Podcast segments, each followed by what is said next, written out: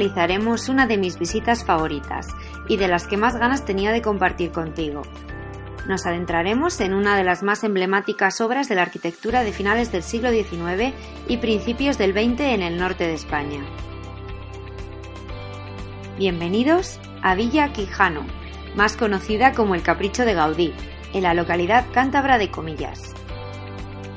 Un auténtico capricho del afamado arquitecto Antoni Gaudí, donde comenzó su andadura de estilo orientalista y supuso el primer paso hacia su particular estilo modernista en arquitectura y escultura, que más tarde desarrollaría de forma prodigiosa en Cataluña, su tierra natal.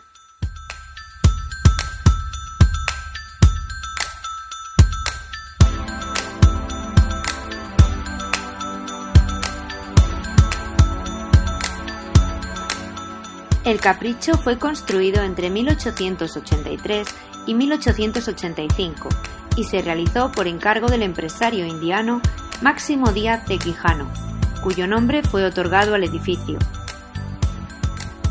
Junto con el Palacio Episcopal del que hablamos en otro vídeo, esta construcción es la única que Gaudí proyectó fuera de su zona de influencia catalana.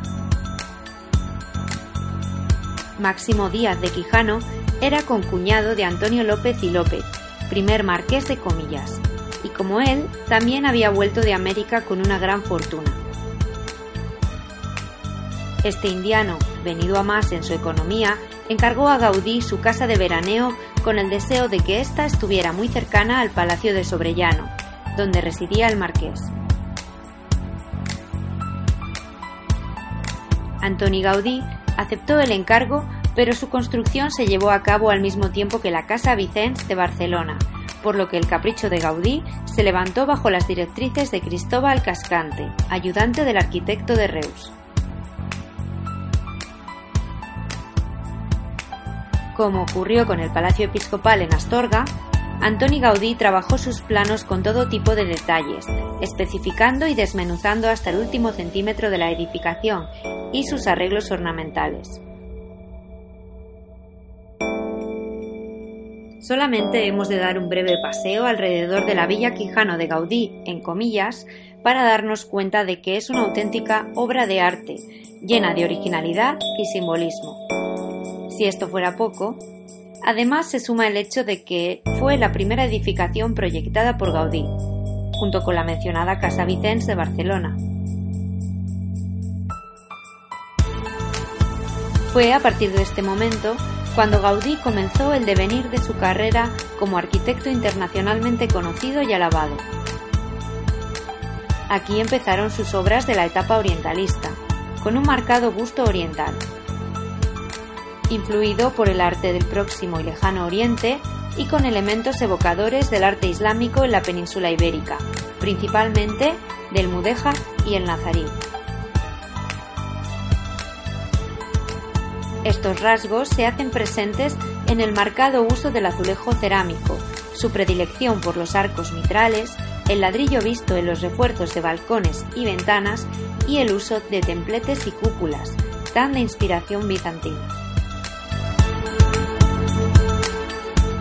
Su vista exterior está marcada por el uso de la piedra en la parte baja. Sus famosos girasoles decoran las franjas de cerámica vidriada en sus revestimientos de ladrillo, donde también podemos ver hojas decorativas de forma alterna. Todo su juego de alternancia entre formas rectas y curvas, de perfecta geometrización del entorno a modo de lego finisecular, junto a las formas modernistas de la naturaleza, crean un conjunto único por su originalidad. También la elección de los colores en el capricho de Gaudí le otorga un toque auténtico, ocres, rojos y verdes, en perfecta sintonía, marcando un punto y aparte en la modernidad arquitectónica del norte de España y especialmente en la costera localidad de Comillas.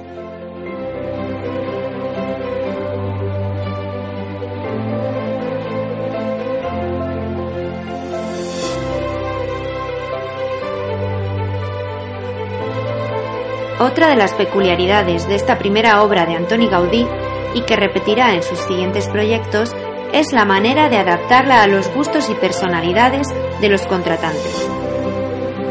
Amante de la música y coleccionista de plantas exóticas, Díaz de Quijano no pudo haber elegido un arquitecto más volcado en hacer de su residencia en comillas una auténtica transcripción de su vida. El capricho cuenta con la forma de U necesaria para proteger a su invernadero orientado al sur, de las peligrosas corrientes del norte que azotan en invierno la costa cántabra. Allí se guardaban las preciadas plantas traídas de ultramar.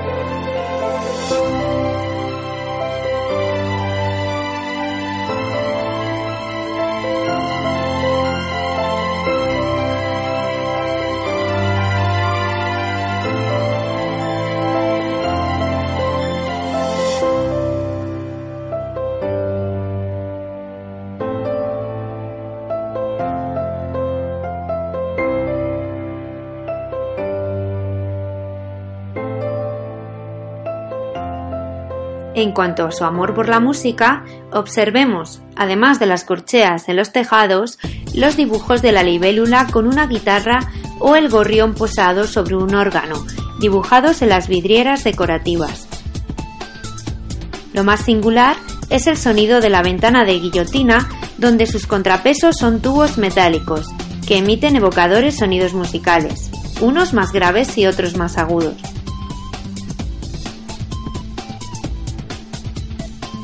Como vemos en esta obra, Gaudí no perseguía un orden y armonía clásicas, sino más bien plasmar sobre el suelo de comillas sus fantasías más profundas con una joya única y heterogénea, donde nada es lo que parece y cada fachada es completamente diferente a las demás. Asimetría, eclecticismo y color. Un auténtico capricho muy cerca del mar. ¿Te ha gustado esta visita al capricho de Gaudí en comillas? Te están esperando muchas más videoguías con todo lujo de detalles. Suscríbete al canal Experiencias con Arte y descubre ya rincones bellos llenos de historia.